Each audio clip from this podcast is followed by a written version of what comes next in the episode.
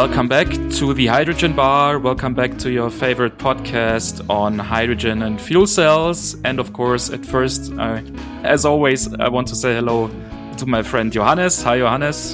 Hello, Martin. And we are extremely uh, happy and honored that we still have the chance to speak with uh, Stephen Harrison. Hello, Stephen, once again. Hello, Martin. Hello, Johannes. Nice to be back. Hello, Stephen.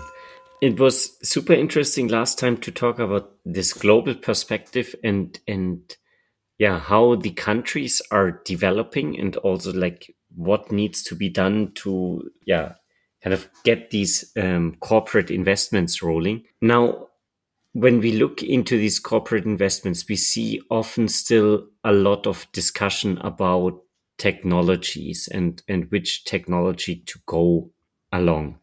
Like uh, for example, at the moment, there's this big discussion in the uh, truck industry: should we use liquefied hydrogen or or the pressurized hydrogen? Like, what what is your take on this? Are we there stuck in some theoretical discussions that kind of yeah hold us off on on getting into the doing? I think we run the risk of that for sure. Um, if you'd have asked me 12 months ago, was trucking going to go compressed gaseous hydrogen or liquid hydrogen, I would have very clearly told you compressed gaseous hydrogen. Um, then we saw an announcement from Mercedes saying that they were going to go liquid hydrogen. And I thought, I'll be very honest with you, I thought it was an April Fool's joke. I had to check the calendar. And then I realized, no, it's not the 1st of April. Um, maybe they're serious about this, but I tried to ignore it. I tried to forget it. um, then a couple of months later, I saw that Linde had uh, made a partnership with Mercedes-Benz to uh, to develop liquid hydrogen, you know, infrastructure for for refueling. And I thought, well, I can't ignore it now. That's my former employer, Linde Gas. They, you know, they kind of know what they're doing. I think. Obviously, these, these, Mercedes people, I don't know them so well, but Linde, well, I do trust them a bit. And if they're getting into mm-hmm. this, then there must be something here. And then two months later, I see another announcement saying that the South Koreans have invested X, Y, Z, you know, million won on on developing a liquid hydrogen fueling station infrastructure. So then I'm kind of going, ah, there's something here. um, and now, yes, you're absolutely right. We've got a two horse race. You know, will it be one? Will it be the other? And uh, I think I have mixed feelings on these topics, and this is just one example of the point that you're alluding to here. You know, should we analyze? Should we procrastinate? Should we optimize? Should we wait for the perfect solution? Or should we just go? Mm and you know i want to i'm very ambitious i'm very aggressive i, I just want to do stuff a lot of the time and i'm happy just to go. Um, some other people have a different type of nature and a different type of character. They want to sit back they want to analyze they want to look at the best solutions.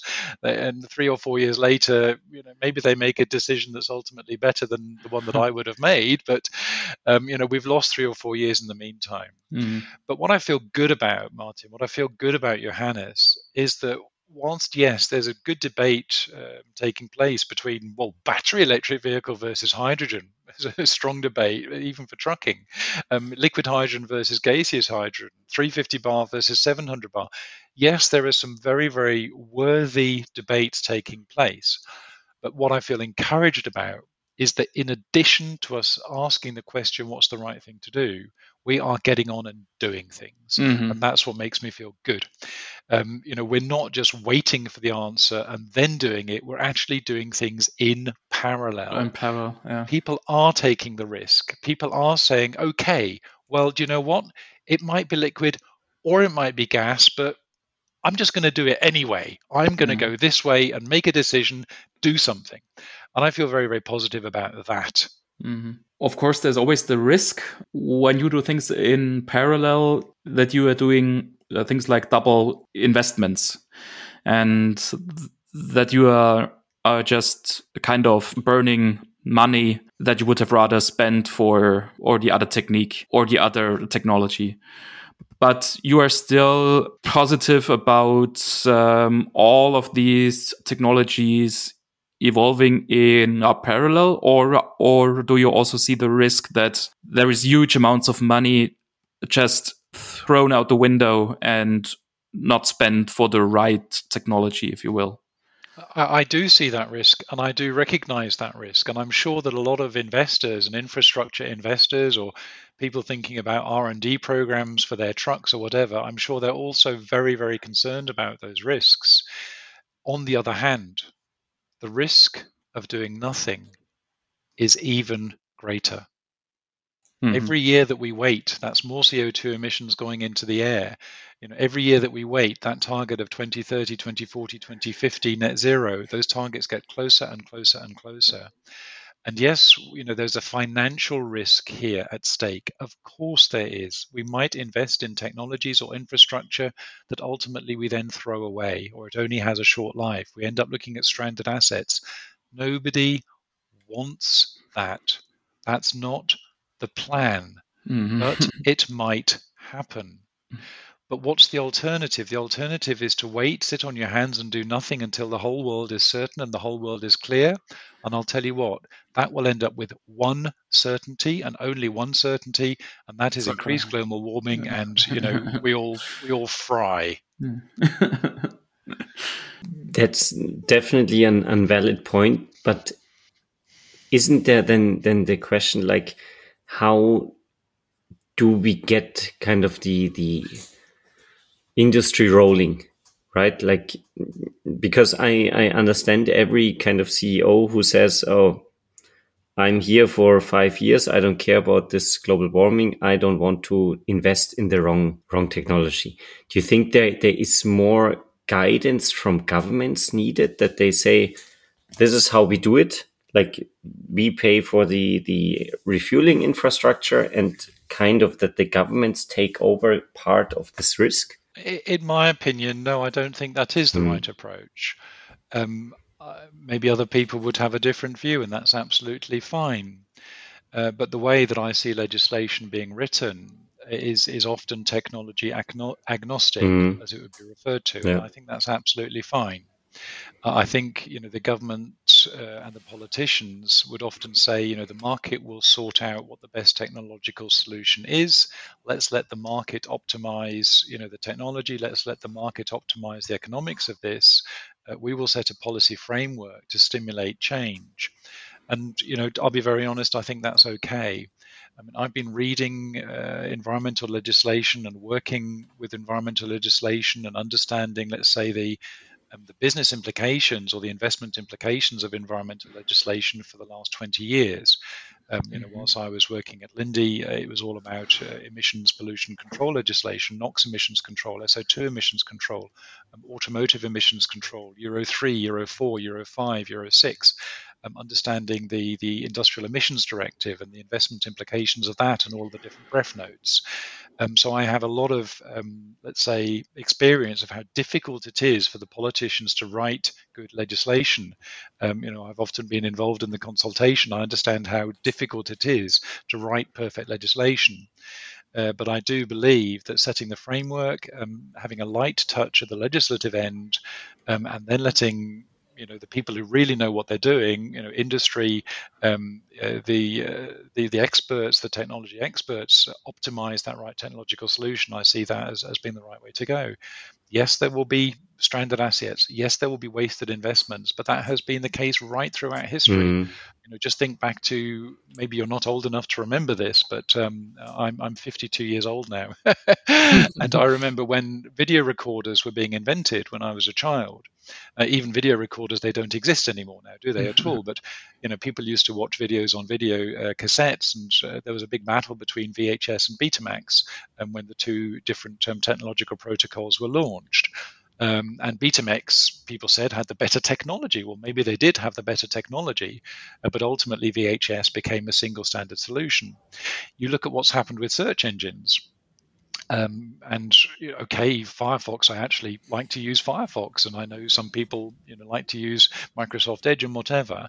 Uh, but fundamentally, Google, Google Chrome, Google is the default solution for a lot of people. I mean, to mm. Google something is now a verb, isn't it?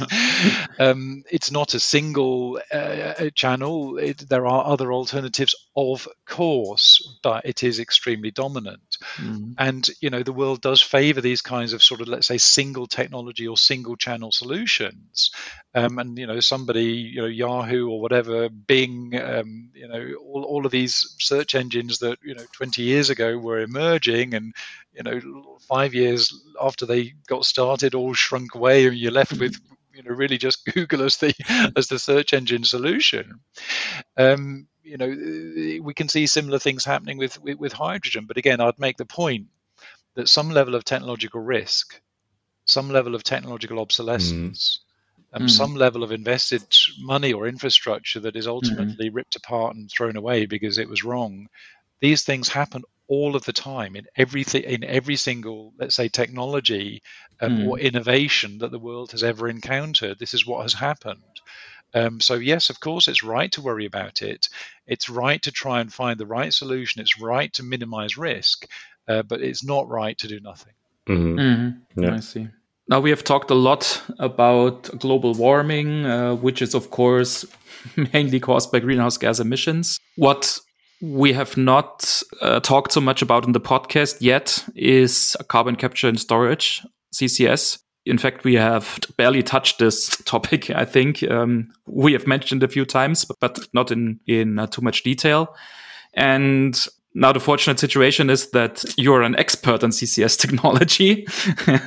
so, um, what can you tell us about um, the current status of carbon capture and storage. You have mentioned at the beginning of last week's episode that it's not a new technology. We've been talking about CCS for more than a decade, actually. What is the current status of this technology? Will this finally be able like scale up and become relevant?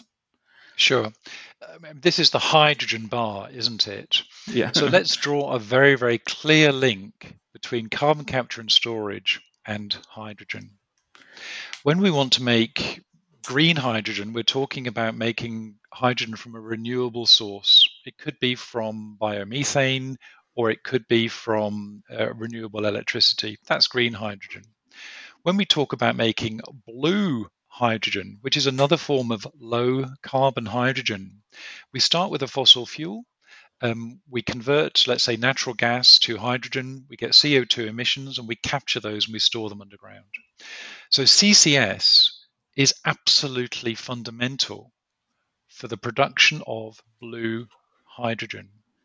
So when we want to bring uh, CCS or CCUS or CCTS, carbon capture transportation and storage, carbon capture utilization, if we want to talk about CO2 capture, it is absolutely fundamental to enabling blue hydrogen and uh, to enabling blue hydrogen to be part of the um, you know decarbonized uh, energy future. Carbon capture and storage is much more significantly established and advanced than, than many people might uh, understand. And if we look at the European arena as just one example, and then we can go to some other nations and, and, and parts of the world, but let's start with Europe.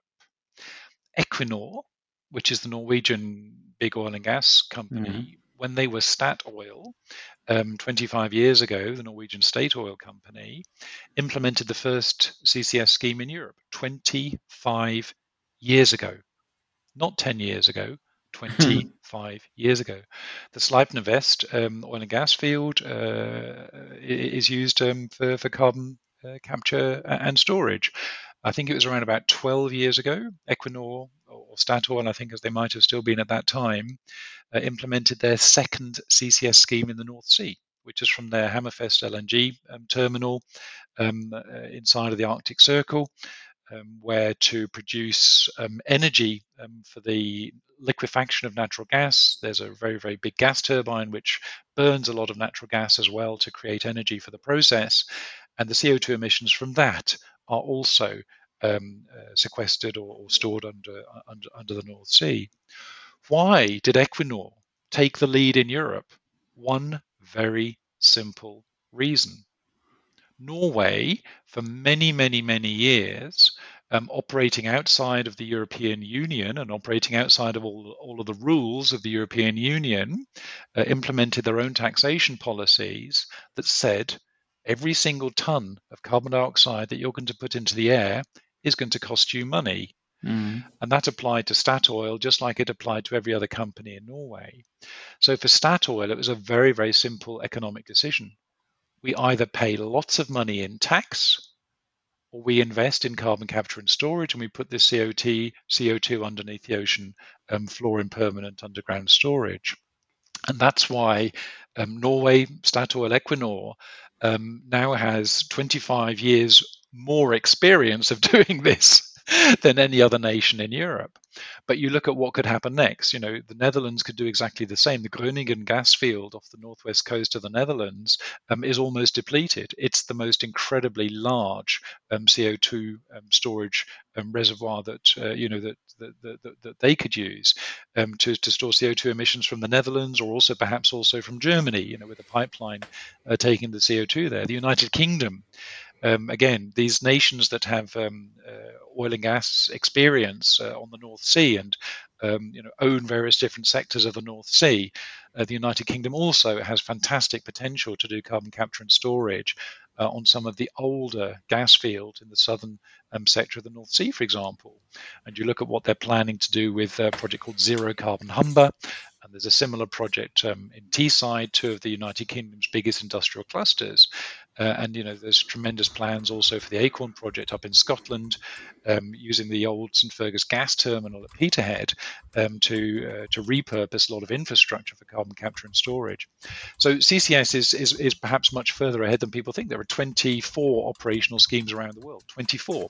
Some of those are linked to enhanced oil recovery in the United States, but um, a lot of them are, are simply um, uh, underground storage. You look at the Gorgon gas field in, in off the west coast of Australia. Um, that's kind of been an on-off scheme. It's one of the biggest schemes in the world. It's also been one of the world's most troubled schemes in terms of, um, you know, working or not working. Mm. Um, you know, but Australia, that's that's that's only one of several schemes that exists in that part of the world, and the Australians are planning other um, big schemes such as the Carbon Net scheme, uh, which will um, use uh, underground storage uh, off the Bass Strait, which is that piece of water uh, between uh, Victoria in southeastern Australia and Tasmania. Um, mm-hmm. and will capture CO2 from you know the J Power gasification facility, which will be gasifying brown coal to make hydrogen, um, and the the CO2 emissions from that brown coal gasification in the Latrobe Valley um, will be captured and, and, and stored permanently under the ground um, to make what I refer to as purple hydrogen, not blue mm-hmm. hydrogen, you know, natural gas or methane uh, with carbon capture and storage, but coal gasification with carbon capture and storage. Again, so there's a link to you uh, between hydrogen production, low carbon hydrogen production, uh, and carbon capture and storage. Mm-hmm. Mm. Now, when you talk with people about this CCS, carbon capture and storage, often there, there are two topics coming up more is uh, one is maybe more emotional the other more technical. Um, one is uh, it's so super dangerous if you have such a kind of huge amount of CO2 underground and then one day there's a leak and the CO2 comes out and then it kind of because it's more heavy than air it stays on the ground and basically we all die. And the the other um, thing that is often told is that um, there are very big problems with this CO2 corrosion, especially if you then use pipelines to bring the CO2 from, I don't know, Germany to the Netherlands to pump it there into an um, into such a gas field. Can you debunk these myths, or are is there some truth to to both of them? Mm-hmm. Well, can I debunk these myths in the space of two minutes? I doubt it very much. you know, you know, sometimes if it's an emotional concern, then yeah. no amount of logic or rational argument is going to change mm. people's minds. Uh, mm. If it's if it's fear that we're dealing with, then you know, li- listening to a podcast for two minutes is unlikely mm. to really move people. but let's but let's look at some of the science. Um, you know, when we think about oil and gas exploration, um, you know, we drill a hole in the ground and up comes natural gas. What is natural gas? Well, there's a lot of methane in there. There's also some propane or some other butane. Those are called condensates. and there's also carbon dioxide in it. And some of the natural gas reserves in East Asia, Southeast Asia, Indonesia, Philippines contain around about 40 or 50% of carbon dioxide. some of the Australian natural gas sources, you know, for example, this was the reason, you know, why we've got Gorgon gas um, field, you know, West Coast Australia being a massive CO2 scheme. Uh, a lot of the natural gas sources in Australia contain huge amounts of carbon dioxide also. My point here being what exists under the ground today is a mixture of carbon dioxide and methane. We bring it up, we use the methane, we put the carbon dioxide back underneath the ground.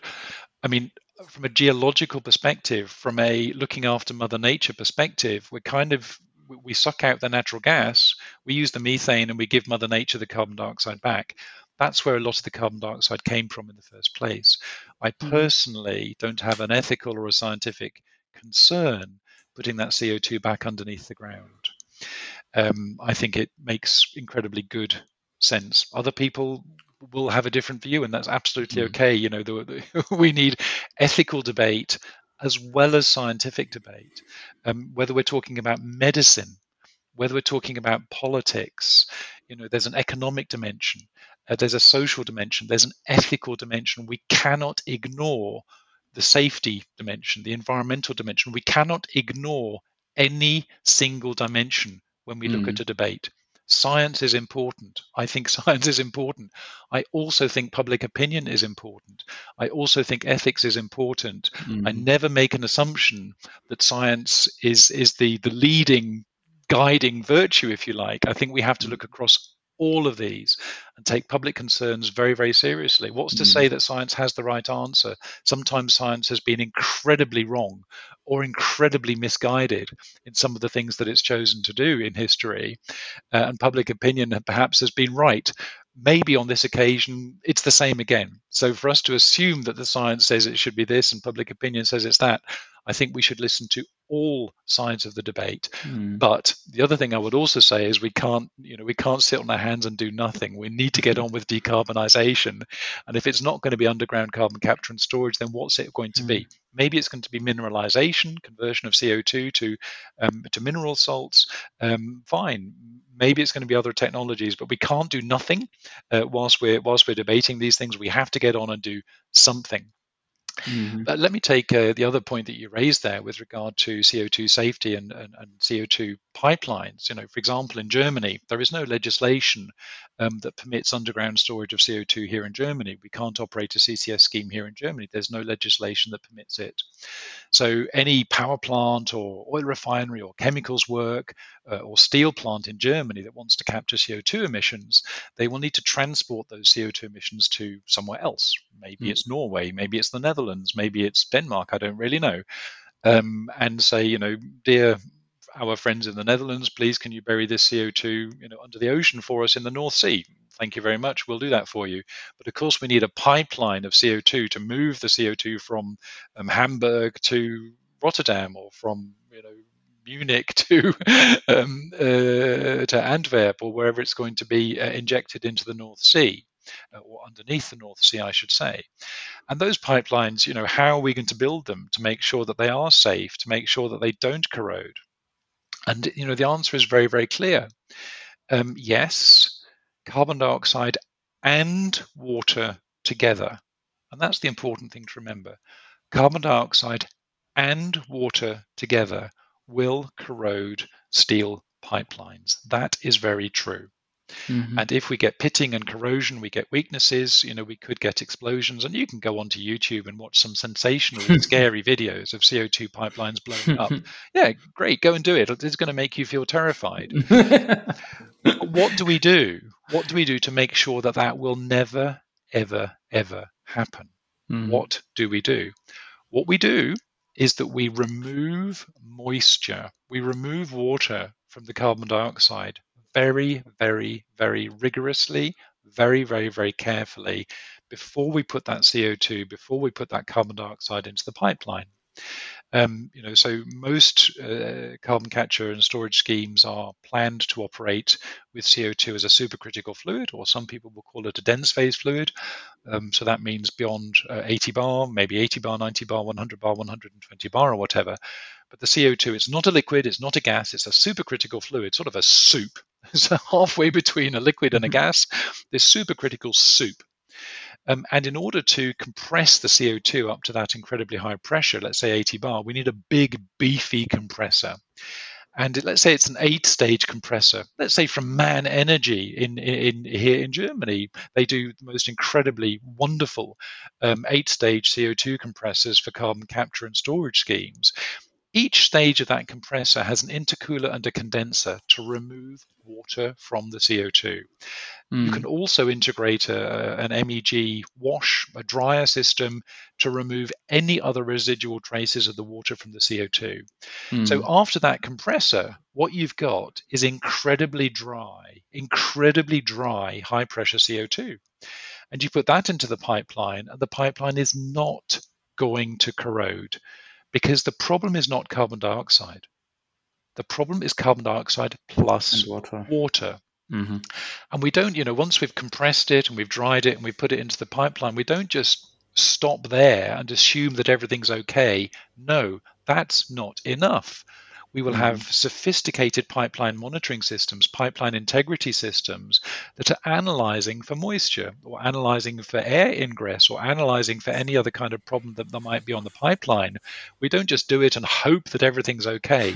that's not enough. And that's not how engineering and technology works. Mm-hmm. That's not how responsible uh, CO2 operators work either.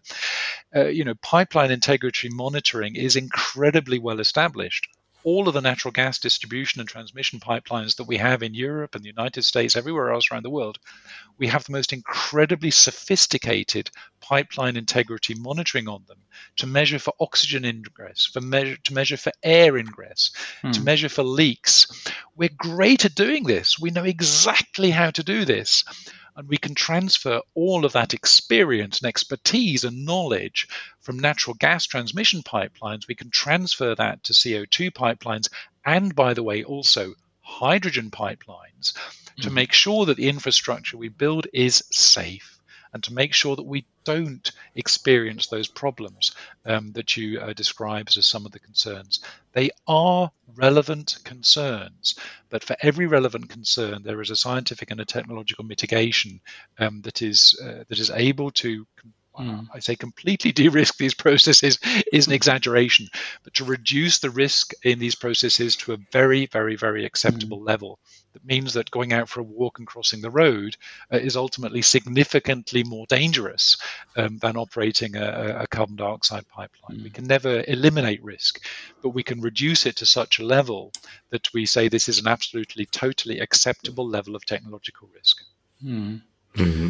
Now, you have just explained that all of these are public concerns regarding CCS and also regarding hydrogen, of course. Or there's also a huge amount of public concerns about high pressure hydrogen and and uh, how dangerous it is and, and and so on. You just said that all of these concerns can be addressed from a technological point of view, but on the other hand, I think we we have to admit that in public communication, it's very uh, difficult or it's almost seems to be impossible to address these concerns uh, in a simple and easy way. We've seen that um, also in the COVID crisis that we had science scientists and and um, quite a lot of experts explaining how we should behave and what we we should avoid and and and um, what measures would be needed to keep the effects as low as or as as small as possible. But you see that in reality, it's very hard for us to follow science and and uh, to follow the arguments that are provided by science. Do you have a tip or a hint uh, on how we could maybe improve the communication from the technological point of view or from the scientific point of view towards the public? Thank you. I think empathy is absolutely critical here. Mm-hmm. Um, fear is an emotion. Mm-hmm. And emotions don't respond well to logic and rational argument. Mm-hmm. So to conquer or to try to conquer people's fear with science is using the wrong weapon to, you know, attack the problem. The only way to conquer fear, which is an emotion, is through empathy. And empathy is a, an emotional response to an emotional situation that says, yes, this could be scary. Mm-hmm. Yes, we recognize that people are afraid. And we can't respond to that with, you know, beating them over the head with scientific arguments yeah, and, and, exactly. data and saying you must love this because science says it's great. uh, excuse me, that's the exact opposite of what we should be doing. We should be saying, yes, we do remember the Hindenburg. Mm. Yes, the Hindenburg did explode, and there were terrifying photographs, and it put people off um, hydrogen. It put people off using um, airships for forever, basically. Mm. We recognize that these things are real and we can't take away you know your fear by simply saying stop being afraid. Fear doesn't work like that. Human emotions do not work like that. And i think empathy is really required. And, and sometimes scientists uh, are their own worst enemy when it comes to, to communicating. Sometimes politicians or celebrities or actors um, do an infinitely better job of trying to get the message across for us.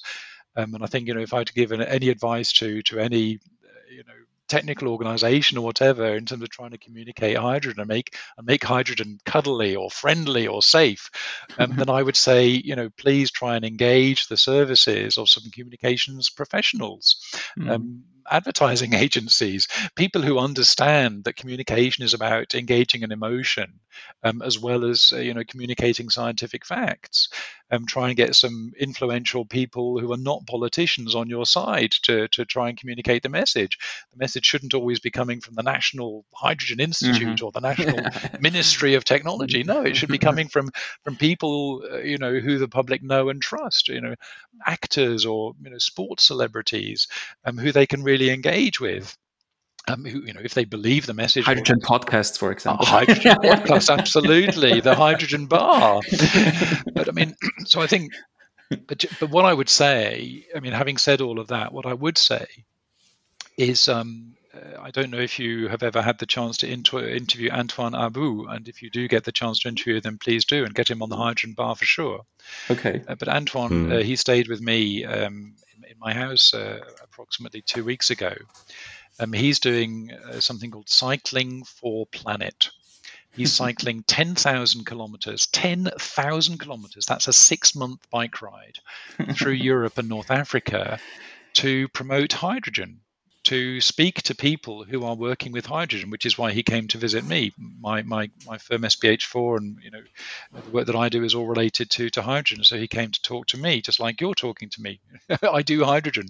People want to talk to me about hydrogen. That's super. but Antoine, as he's traveling around, he asks people, "What do you know about hydrogen?" And he said it's very very clear. He gets three answers, and it's approximately one third, one third, one third. Uh-huh. One third of people say hydrogen is the future. It's super. We've got uh-huh. to go with hydrogen. That's one third of what people say, the general public. One third of people say, "Excuse me, what, what did you just say? Hydra what?" One third of people, it's I, I, have no idea what you're talking about. Hydrogen, what on earth that going to do for the world? So one third of the people, I'm in one third of the people, what's that? And the other third of the people, hydrogen's dangerous. Yeah. and it, he says it's equal thirds. And I can fully appreciate that and understand that. And the first question that I often ask, let's say politicians, when I'm dealing with politicians and, and, and people who are able to influence or, or, engage with public opinion on hydrogen, or, or when I'm dealing with members of the public, the first question I ask is I will say, okay, how safe does hydrogen need to be? To be, yeah. Uh-huh. And the best answer that I think I've heard, and, and somebody gave this answer to me, it, it wasn't my own words, this is an answer that somebody gave to me, is they said, well, it needs to be as safe or safer than the most obvious alternative that we've used in the past. Mm-hmm. And for me, you know, does it need to be safer than cold water and drinking water? Well, that's not really an alternative, is it? You know, drinking mm-hmm. water is different to an energy gas. Yeah. I think for me, the most obvious thing that we've had like hydrogen in the past is natural gas. methane. Uh-huh, Yep. Mhm. And we've got a natural gas distribution and transmission infrastructure across Europe. And, you know, if you ask people, oh, is natural gas transmission scary? Most people are going to go, um, Uh, no, really thought yeah. about it. Um, Yeah, yeah. Is, it, is, is it scary? And I don't think so. Did you know that natural gas can explode? Oh, can it? Oh, I didn't know that. um, I, I like to use it in my house. It keeps my house warm. Did you know it, it, it can burn and explode and a pipeline can explode? Oh, well, and now that you come to mention it, that sounds pretty scary. I mean, that's the kind of conversation you'd have about natural gas. Uh-huh. And one of the issues here, or what we're really talking about, and again, this comes back to the emotional response of a human being. We're all human beings, and, and don't try and take it away from us. We're human beings. That's what we are. And it's great to be a human being. Um, but one of the things uh, that we experience as human beings is something called risk desensitization. Mhm. The longer we are exposed to a risk, the Mhm. less afraid of it we are. Mhm. And I'll give you a fantastic example. A lot of the time when I go to a petrol station, I see people using their cell phone. Mhm. And I would love to say to them, Excuse me, do you realize that what you're doing there is absolutely insane? You know, that could cause a fire right next to your head. Do you want, do you want your head to explode? And they kind of go, well, well, I've never actually said it to somebody, but you know, I can imagine them going, oh, well, you know, it's just a petrol station, it's just my cell phone. You know, my Yeah. girlfriend phoned me, and you know, I wanted to tell her I'm coming home late from work. uh, uh, why do we do these insanely unsafe things? Well, it's called risk desensitization. yeah. Why do we not talk about the risks of natural gas or the risks of natural gas pipelines or the risks of, of petrol or diesel? Why do we not talk about these risks?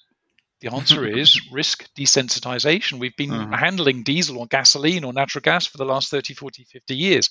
We've come to the point that we have forgotten that it's unsafe or that it could be unsafe. Hydrogen is new. It's another way of saying it in English. We often say fear of the unknown. Mhm. And hydrogen is all about fear of the unknown. Mm. And that risk desensitization is the scientific way of talking about fear of the unknown. Mm. Um, you know, so you're asking me, you know, tips for um, tips for politicians and whatever. On the one hand, you know, try and communicate in a way that is empathetic. Try and communicate through channels that um, the general public can relate to, not just scientific channels that engineers and technical people can understand and relate to. And the other thing is, please be patient. Please be patient. Desensitization of risk. Things will change. That was now a, a very positive ending note, I would say. Again, Yeah, we, we are already above our initially uh, given time.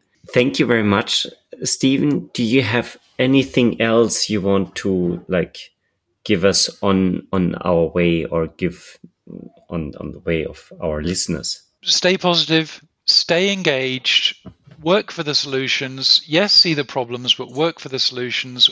We will find a way if we do this together. Martin, Johannes, thank you very much indeed. Thank you very much for coming on the podcast. It was very nice and extremely exciting uh, speaking with you.